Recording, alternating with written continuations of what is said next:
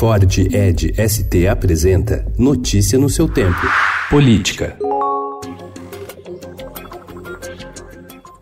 A investigadores da Operação Spoofing, Walter Delgatti Neto, o Vermelho, preso anteontem por suspeita de hackear centenas de autoridades, afirmou ter dado ao jornalista Glenn Greenwald acesso a informações capturadas do aplicativo Telegram. A defesa do jornalista disse em nota que não comenta assuntos relacionados à identidade de suas fontes anônimas. O resultado de perícias, buscas e apreensões e depoimentos deu à Polícia Federal a certeza de que os quatro suspeitos presos são são os mesmos que acessaram as conversas de altas autoridades dos três poderes, como o ministro da Justiça e Segurança Pública Sérgio Moro, procuradores da Lava Jato, o ministro da Economia Paulo Guedes e a líder do governo Bolsonaro no Congresso, Joyce Hasselmann, do PSL de São Paulo.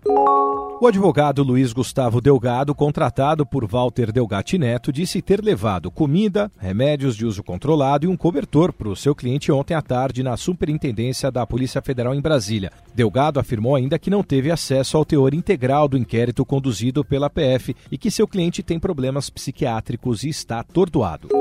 Ao menos dois suspeitos de invadir o celular do ministro Sérgio Moro já tiveram problemas anteriores com a polícia. Walter Delgatti Neto responde a processos por estelionato, falsificação de documentos e furto qualificado. Já Gustavo Henrique Elias Santos foi condenado por receptação de um veículo furtado. A Polícia Federal investiga se o grupo preso recebeu dinheiro para coletar as informações dos celulares invadidos. No pedido de prisão, os investigadores citam movimentações financeiras que, somadas, chegam a 627 mil reais nas contas do casal Gustavo Henrique Elias Santos e Suelen Priscila de Oliveira. O valor, segundo a PF, é incompatível com a renda mensal declarada pelos dois.